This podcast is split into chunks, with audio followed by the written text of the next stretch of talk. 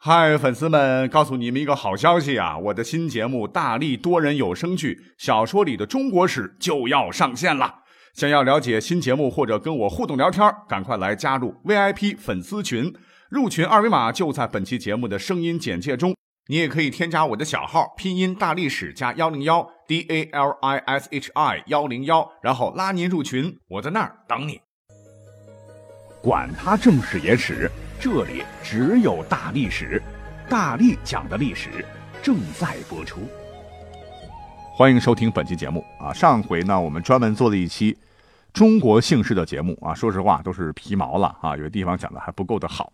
本来呢是那期节目啊，想着还把别的国家的姓氏也讲讲啊，结果呢这个时间太长啊，放不下了。所以今天这一期呢，我们专门讲一讲国外的姓氏啊，呃，就是讲哪算哪吧。那我们从哪开始讲呢？哎，不妨先从日本讲起啊，因为日本呢不仅和我国是一衣带水啊，隔海相望，而且呢，日本文化是深受中国文化影响啊，是诸多学习中国文化的国家中的优等生。那某些方面甚至超越了这个老师，这是不可否认的。可是呢，他唯独没有学到我们儒家思想最核心的部分，那就是仁呐，仁爱伦理的仁。因为这个节目当中啊，我们只讲姓氏啊，所以这方面就不再引申了。我们知道哈，咱们中国是幅员辽阔啊，随着历史的发展到目前呢，嗯，经过统计，一共有姓氏是两万三千八百一十三个。但是告诉各位，咱们中国并不是世界上姓氏最多的国家，是哪个国家呢？当然是日本啊，要不然也不会讲它。你别看日本面积很小啊，但是姓氏却有十四万之巨，十四万啊！你没听错，真的是十四万。我们都知道日本人口才一亿多哈，十四万除吧除吧，平均一个姓只有几百人啊，最常见的有四十多个啊。那怎么会有这么多姓呢？嗯，接下来请听我慢慢讲来。那日本的文化在世界上可以说是非常特殊啊。从古代一直到近至两三百年前的江户时代，哈，日本普通老百姓是只能有名，不能有姓啊，氏更别提了。只有王公贵族等统治阶级才配有姓。那这点，咱们国家做的就比较好了啊。别看先秦的时候啊，咱们国家当时的这个姓啊和氏啊是两个不同的概念。周代之后呢，是每个人啊那都是有姓的啊，哪怕是一个奴隶都有。而姓的主要作用哈，在于别婚姻啊，同姓不婚。所以呢，我们可以看到啊，先秦时期的人名，一般男子我们都看不到他的姓。你比如说孔丘，孔夫子嘛，孔其实是氏，丘才是他的名，而仲尼呢是字。那我们现在都以为孔子啊姓孔啊，其实人家姓子。那按照现在的习惯哦，我们应该叫他子秋。进入到了战国以后呢，啊，原来这些贵族阶层是江河日下，很多人都失去了贵族身份，就把自己的氏呢是大量的带入了平民阶层当中。以前古人都讲，这个姓啊啊，同姓是同姓同德啊，同姓不婚啊，可以相互的扶持。可是呢？随着时代的发展啊，这都是扯呀啊！又不是原始社会，只知其母不知其父啊。这出了五福啊，你同一祖先的都可以结婚啊，更别说是同姓了。那经历了很多很多代啊，感情即使同姓，早就淡如水了啊。远亲不如近邻嘛，都是各过各的日子。于是乎啊，姓是失去了原来的作用，反而是氏啊充当起了姓的功能。那到了汉初啊，已经固化成了新的姓。其实现在啊，都说我姓啥，我姓啥，很多都是当时的氏演化来的。你要说清楚这些啊，不妨可以听听上期节目。总之啊，和中国复杂的姓氏相比啊，这个日本呢，古代有身份有地位的日本贵族啊，他们也是有姓有氏的，也是比较复杂的。这样吧，我们来做个对比啊，咱们国家的屈原啊。他不姓屈哟，他姓芈，芈月的芈，氏是屈啊，因为祖先是王的弟弟，被封到了屈这个地方，后代的氏都是屈，他是名平字元。而日本呢，啊，也是由好几个部分组成整个姓名。比如说这个啊，叫务部朝臣九条兼实。哎，注意哈，这样的名字的当时是标配，很长的。分解来看哈，务部是氏，朝臣是姓，苗字九条啊，不是麻将那个九条啊。什么是苗字呢？也就是一个家族从大氏族本家分离出去后的新姓，最后这个坚实才是名。哎，听明白了吗？也就是说。古代日本跟当时的中国一样，哈，身居高位的人的名字，呃，是有氏的，也是有姓的。那这里边的氏和我们国家姓氏合一之前的氏是很类似的。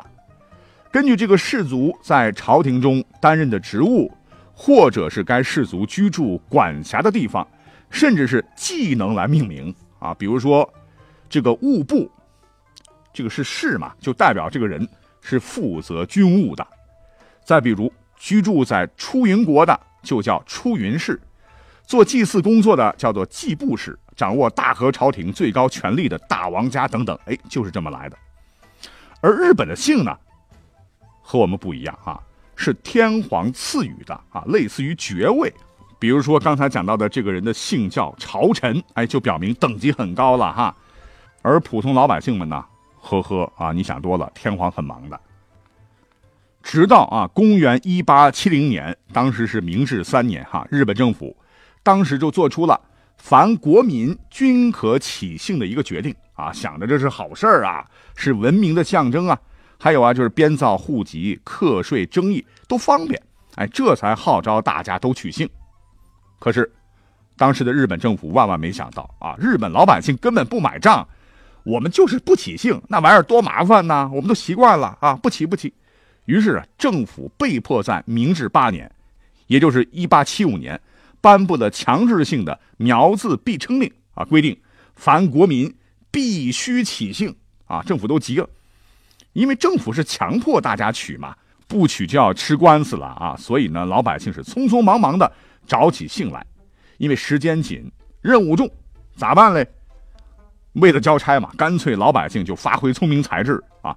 住在青木村的就姓青木，住在大桥边的家门口长棵松树的哈就叫松下，门前有座山啊就姓山口。于是啊，田中三木、山田、日光、北风、前部、上方、观音啊这些个，哎，我们就觉得奇奇怪怪的姓啊一下子就涌出来了。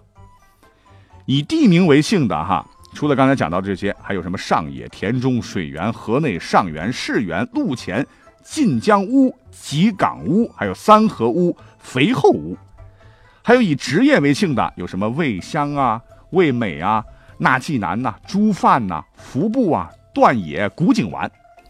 那有些人啊，是以古代武士的名当姓用，像酒井、本多、上山啊，这都是古代武士的名。那也有的是怕官府处罚逼急了哈，慌不择姓啊，什么鱼呀、蔬菜呀、寺院呐，职业作姓的一大堆。有点文化的哈，也是个知识分子啊，就选择福寿、长命、千年、竹松、朝日啊等好听的词作姓。有的人实在是想不出来了，怎么办呢？哎，只好随便对付一个，什么我孙子、我儿子、百目鬼、猪手、犬养、鬼头。茄子川啊，于是日本的姓一时间爆发式的增长啊，直到现在十几万个。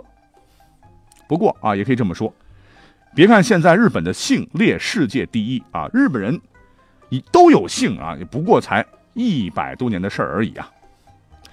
那需要说明的是啊，就因为日本人人的这个姓来的太突然啊，来的特殊，所以呢，和咱们国家的姓啊，大多是表示血缘关系不同。日本的姓。很少有这个血缘的意义啊，姓一个姓的那不一定有血缘关系啊，不是一个姓的倒可能是叔叔大伯。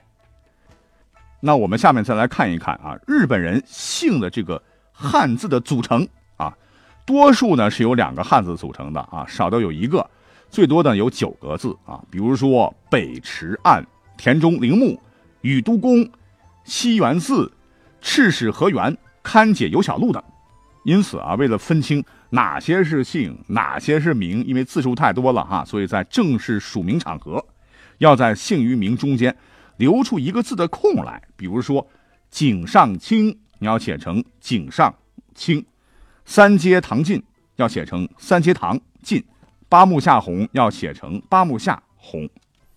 哎，但是很奇怪啊，日本姓这么多啊，你会发现啊，日本天皇啊，万世一系却是没有姓的。啊，什么明仁天皇、裕仁天皇，谁也叫不出他们的姓来啊！因为日本人认为天皇他不是人呐，他真不是人，是神，神是无姓的啊，所以天皇无姓，皇子、皇孙、皇女、皇帝、皇姑自然也是无姓的。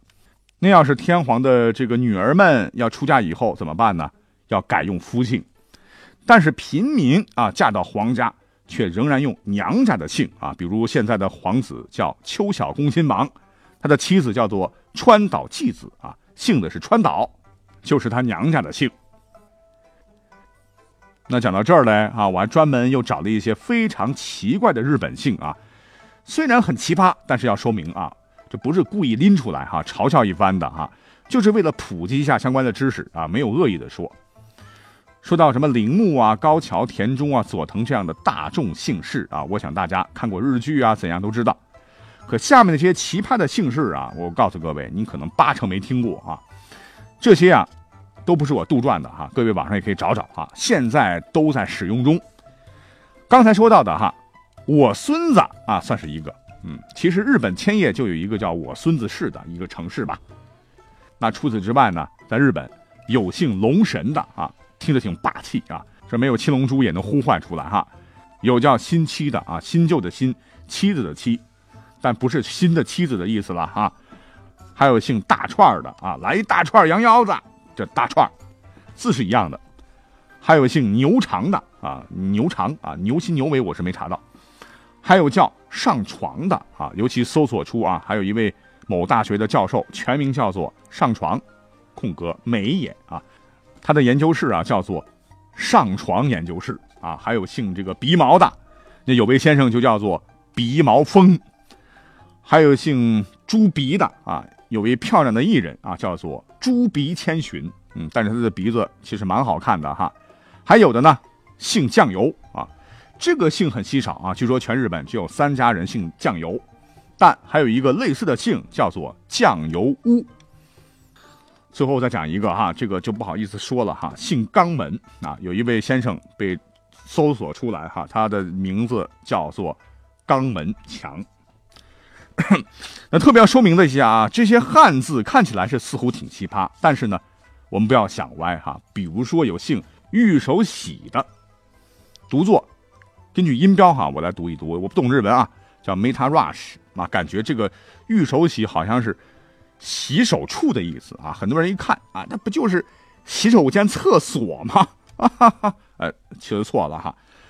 各位可以联系一下玉手洗在日本的这个具体是啥意思啊？就知道这个意思绝对不是洗手间，因为玉手是神社寺庙里供参拜者洗手漱口的地方啊，也叫做守水，在守水周围建的台子啊、亭子等建筑啊，叫做守水社。所以呢，守水啊，就类似西方圣水的感觉。所以呢，也只有神社寺庙的洗手处才能叫做玉手洗，是很神圣的嘞。千万不能理解成厕所哈。又讲了十三分钟了哈，本来呢还想讲讲这个西方姓的来源，因为它也挺有意思的。比如说，早期居住在英国本土的人啊，一生下来只取一个名，比如说 John，还有 Hilda 啊，就是约翰和希尔达。当时啊，人们是群居共处，就地扎营啊，因为人稀债小嘛，取名。John Hilda 的人数是屈指可数，人们不易混淆。可是呢，随着岁月的流逝啊，小村寨扩展成了大村庄，有些大村庄变成了市镇。